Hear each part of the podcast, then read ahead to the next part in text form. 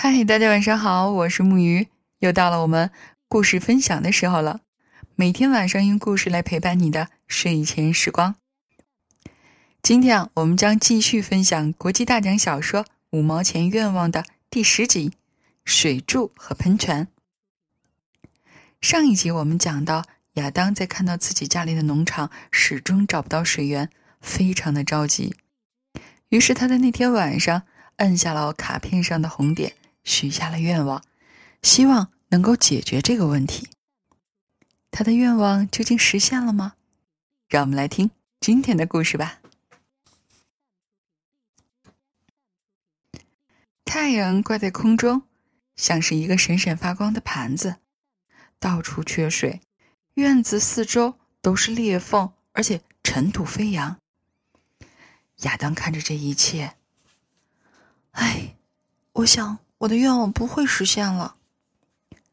他轻声的自言自语：“什么愿望，亚当？”妈妈手里拿着个空饲料盒子，从谷仓回来。“哦，没什么，妈妈。现在告诉我，你想把篱笆扎在哪里？”妈妈听到他在说有关愿望的事，使他有些慌张。他现在长大了，不应听信这些胡言乱语。就在这儿，窗户底下。妈妈说：“不行，下午房子都把太阳挡住了。也许在那儿，或者在从门廊能看到的那边。嗯，或者离开点，那样可以把它扎在……哦，我不知道，亚当，你因为你认为应该扎在哪里呢？”亚当咧着嘴笑笑，摇了摇头。这的确是个难题。当妈妈想做些事情让自己高兴时，总是犹豫不决。他可能花上一个小时来决定是否去拜访邻居央克斯太太。当他买衣料做新衣服时，他会整个上午都站在斯图米特的商店里，一匹一匹的选来选去，直到他选到自己确实满意的布料为止。但是在管理农场时，妈妈完全又是另外一个样子。爱德华，你把别的事情搁一搁，先把马送到铁匠铺去钉个掌。再不就是，亚当需要种豆角了，马上。爸爸和亚当都乐于听命，因为妈妈很少搞错什么时候该干什么样的农活。亚当当然知道如何让妈妈做出决定。把篱笆扎在那边如何？他边说边指着一块整天都见不到阳光的地方。哦，你这人，妈妈说。连傻瓜都会看出，最好的地方就是那个角落，在那里我们可以从房子两端看到花，好极了。他从亚当丢下占卜杖的地方把它捡起，然后用它在地上画了条线。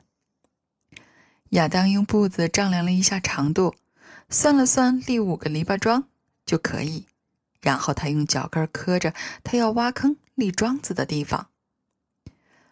他用铁锹挖了五个坑。每个坑啊，大约有两英尺深。你挖的太深了，亚当。妈妈对他说：“难不成你是要一直挖到中国去？”我想让这些桩子牢固点儿。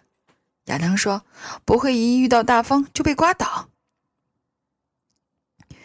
每个坑底的土和地表的土一样的干燥。如果整个农场都是这样的话，今年的收成肯定很差，除非马上灌溉。午饭后，他得再去蜘蛛河拉水。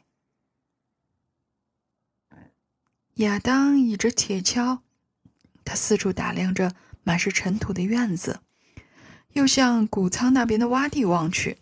接着，他的眼睛落到了占卜杖上。他捡起了占卜杖，那只是一根细细的两个叉的苹果枝。他回想着普特大爷是怎么拿着这个占卜杖的。他弯着胳膊，手掌向上，两只手各握着一根树杈，树枝头露在外面一点儿，好像在向前指路。亚当往前走了一步，又走了一步。突然，树枝开始扭曲，在亚当手里旋转着，就像是活了似的。占卜杖猛地指向地下，当他弯成一个弓形时，树枝上的树皮开始起皱裂开。亚当尽力的想往上拽，顶着树枝上，不知道从何哪来的拉力，这是不可能的。树枝自己会动，还一个劲儿的指向亚当所站的地方。亚当松松开了握着的占卜杖，占卜杖掉到了地上，它不再弯曲，只不过像是从普通的苹果树上掉下来的树枝而已。亚当惊呆了，他小心翼翼的捡起了占卜杖，尽管天气非常热，但他能够感觉到额头上冒出的冷汗。他走到了院子的另一头，他又拿起了两根树枝，就像普特大爷当时那样拿着。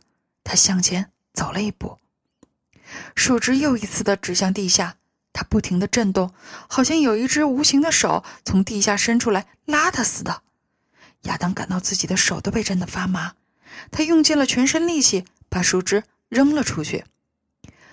看到那树枝在半空中，又变成了普通的树枝。普特大爷的话突然回响在亚当的脑子里。当我的手拿着占卜杖经下地经过地下河流时，占卜杖的另一端啊就会向下扭曲，指向有水的地方，就像钓鱼竿钓到了鲑鱼一样。亚当屏住呼吸，他具有探测水源的本领了。他真的具有了探测水源的本领了吗？整个院子还和往常一样热的烤人。地下不可能有水。那么是什么东西造成了树枝扭曲并指向地下的呢？他决定再试一次。他刚迈出了第一步，手中的树枝就开始扭曲。他在院子里来回交叉的走了几趟，无论他走到哪里，树枝总是像手指头似的，始终指向地下。妈妈。亚当扔下了树枝，慌乱的跑进屋子。妈妈，菲斯科夫人来到厨房门口。“你在嚷什么，亚当？”他问。“你伤到哪儿了？还是怎么了？”“我想我找到水了，妈妈。”亚当高兴的叫着。“水就在整个院子的地底下，无论我走到哪儿，树枝都在往地下指。”“那么，为什么普特大爷昨天没有发现呢？”妈妈用鼻子哼了一声，整个农场的水啊，还不够一只蟋蟀喝的。进去把盘子拿出来，你爸爸马上就回来了，他肯定饿了。但是妈妈，只有水才能使树枝那样弯曲的。亚当说：“普特大爷就是这样说的。”你在那儿做梦呢，亚当？我想你中暑了吧？到客厅里去休息一会儿，我在这儿把晚饭准备好。但是。够了，照我说的去做。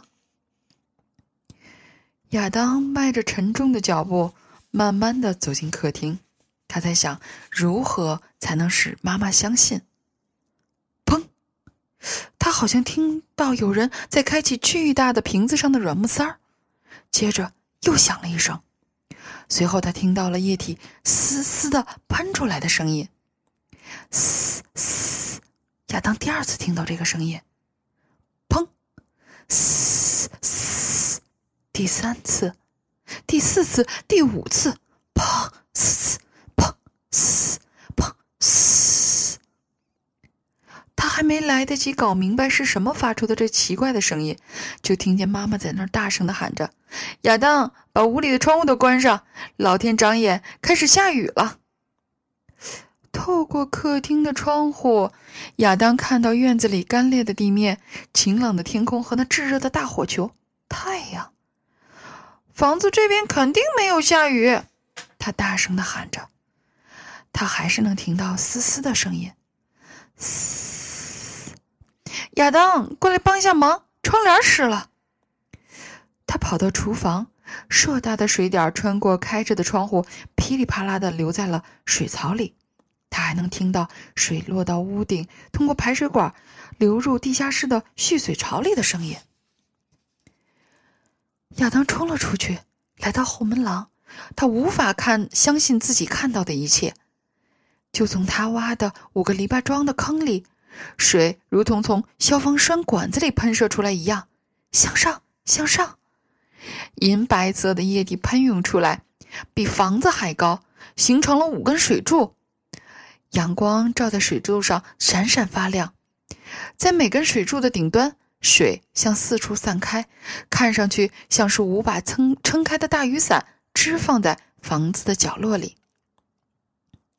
水！亚当一边喊着，一边跑到水柱底下。他站在那里，浑身都湿透了。他还在大声的笑着喊：“水！”这时，从他身后传来了一阵令人敬畏的喘息声。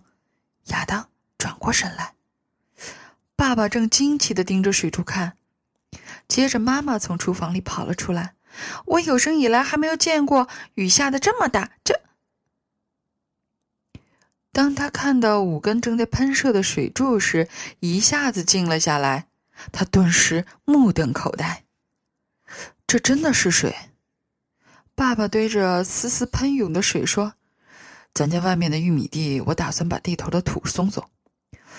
玉米地怎么了？妈妈也在好奇的问着。我在地上刨了个洞，爸爸说，水就从开始从这儿个洞里出来了，而不是顺着地往外流，而是向空中喷射，就像那些水柱，只不过没有那么大。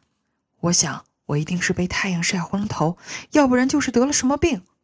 我就又跑了个洞，水又从洞里喷出来。我有生以来还从来没有见过这种事情，不可能发生这种事情，这种事情太不可能了。但是确实发生了，亚当喊着：“我们这个农场终于有水了！”这的确不是一般的奇怪，爸爸说。还有，如果不利用已经给我们提供的水，那真是有点可惜了。我想再多刨几个洞，这样啊，我们就可以把所有的庄稼都浇足水了。亚当，把大铁桶拖来，装满水，说不定这水能喷多久。但是水并没有停下来。下午三点多钟的时候，所有的庄稼都喝足了水，所有的铁桶、锅碗瓢盆都装满了水，顺着排水管流下的水已经把地下室里的蓄水池灌满了。亚当把引入家里的排水管关上，这样水就可以流到院子里去。那天晚上睡觉的时候，水还是像开始时一样喷着，一点也没有减弱。水从五个坑里喷出来，噼里啪啦的落在屋顶上。嗯，我希望水声不会使我们睡不好觉。妈妈说：“那水声啊，比我听到的最美的音乐还要动听。”爸爸也说：“我打算今天晚上好好的睡上一觉。”那天晚上，亚当躺在床上，困意中带着微笑。水在排水管里当中流着，滴落在地上，使植物生长。再也不用拉着铁桶到蜘蛛河里去装水了，一切看上去都是那么的完美。他满足的舒了一口气，唉，睡着了。那天夜里，亚当做了个梦，他在冰冷的蜘蛛河里站着，一小桶一小桶的舀着水，因为他要把像巫师树村绿地那么大的马车上的一百个大铁桶都装满水。突然，有什么东西缠住了他的脚踝，他尽力要爬上河岸，但是那个东西使劲的把他往更远的深水里拽，他的腿剧烈的抽搐着，他觉得自己在往下滑，浑身颤抖着。晃晃悠悠的摔倒了。亚当睁开眼睛，早晨的阳光透过窗户照进了房间，但他仍然感觉冷。外面嘶嘶的喷水声和水落在房顶上发出了噼里啪啦的声音，几乎被亚当牙齿打颤的声音淹没了。滴答，滴答，滴答。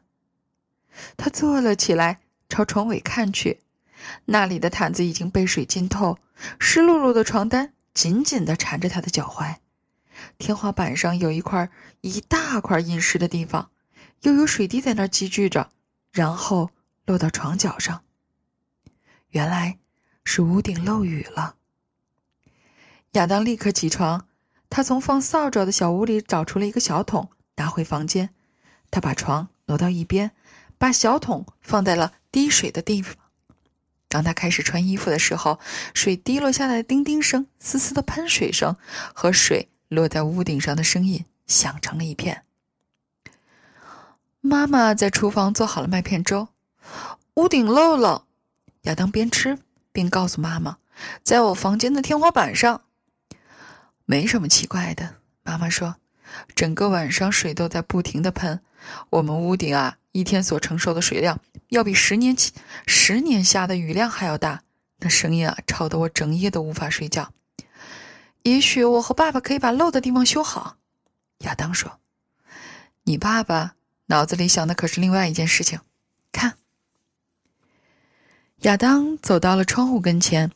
喷涌出来的水在地上冲刷出了一条水沟，水顺着水沟流到谷仓那边的洼地去了。谷仓现在看上去也和往常不一样了，它好像飘在波光粼粼的水面上。那里有一片水，谷仓被淹了。你爸爸正在尽力的清理那些被冲的乱七八糟的东西。费斯克夫人说：“你最好去帮帮他，亚当。”如果水不能很快的停下来，我都不知道后果会怎样。亚当穿上了高筒雨靴，趟水来到了谷仓。爸爸正站在马厩附近，轻声的跟马说着话。谷仓的地面整个都被水淹没了，在一个角落，两袋粮食都被水泡成了玉米粥了。而鸭子看上去却很高兴，它们在水里游着，从马厩游到粮仓，再游到打谷场。就像一支小船队，他们嘎嘎的叫着，尽情的享受着这一切。鸡待在草料棚的顶上，是爸爸把它们放上去的。它们正扇着被水浸透的翅膀，愤怒的咯咯直叫，就像，就像发疯的落汤鸡。首先，爸爸告诉亚当：“你把马牵到央克斯的农场，我来看看有没有比较干的粮食可以留下来。”然后啊，我们把工具和这些杂七杂八的东西扛到草料棚里去，那里还没有进水，至少现在是这样。谷仓的活儿用了几乎一个上午才干完。亚当从央克斯的农场回来时，爸爸已经将干的粮食运走了。他们俩从已经慢慢的变成湖泊的谷仓里抢运出了大部分大型工具，但是很多比较小的东西，像链子。马嚼子、马蹄铁等等，却都丢在水里了。我想，我们能做的已经都做了。爸爸最后说：“但是房子边上的那些水还是和以前一样喷着，不见小下来。而从我在地头上刨的那几个坑里喷出来的水，也没有停停的迹象。这的确很奇怪，为什么这水总是在喷？整个农场都要被淹透了。庄稼不会淹死。”是不是？亚当担心的问。很难说，爸爸回答说：“现在他们是喝得很足，但是如果水不能很快的停下来，庄稼不是被水淹死，就是在水里烂掉。水为什么会到这里来？这的确是一个难解之谜。往常水到了我们农场时，就会渗到地下了。可一旦失去了庄稼，我们怎么办？爸爸。”我们会想别的办法。目前我脑子里想的可不只是这几亩玉米。那是什么，爸爸？什么事情会比我们失去庄稼还糟糕呢？亚当琢磨着。看那儿，亚当，你看到那房子和谷仓周围比较高的地方了吗？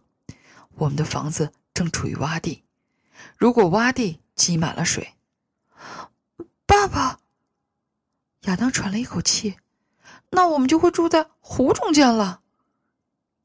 爸爸点点头说：“如果明天水还不停的话，在我们客厅里唯一感到舒服自在的，恐怕就是鱼了。”我琢磨着，这水还会不停的喷，在我们没有被淹死之前，我们最好还是离开这个农场。离开农场，爸爸，那太可怕了。除非水停了，否则我们没有别的办法。不要这样沮丧。我买这个农场，我还可以再买一个。暂迁在荒年也只要几年的时间。再说，我们以前又不是没有遇到过困难，我想我们会顺利的度过这个困难。接着，爸爸做了一个警告的手势，提醒说：“不要跟你妈妈提这件事，亚当。”让他跟着担心没有意义。也许水会停下来，我们操的这些心也都是没有用的。时间慢慢的过去了，水还是在从地底下不停的往上喷。每过一小会儿，亚当都要从房厨房的窗户往外看一看。他每看一次，都会发现谷仓边水塘里的水又往上涨了一点儿，就像一个饥饿的妖怪一样，一直在蹑手蹑脚的走进他们的房子。水离他们越来越近。好了，今天晚上的故事啊，就到这里。真不知道啊，亚当家农场的水究竟会喷到什么时候，也不知道会发生什么样的故事。那么，就让我们期待明天吧。好了，让我们一起来说晚安，好梦。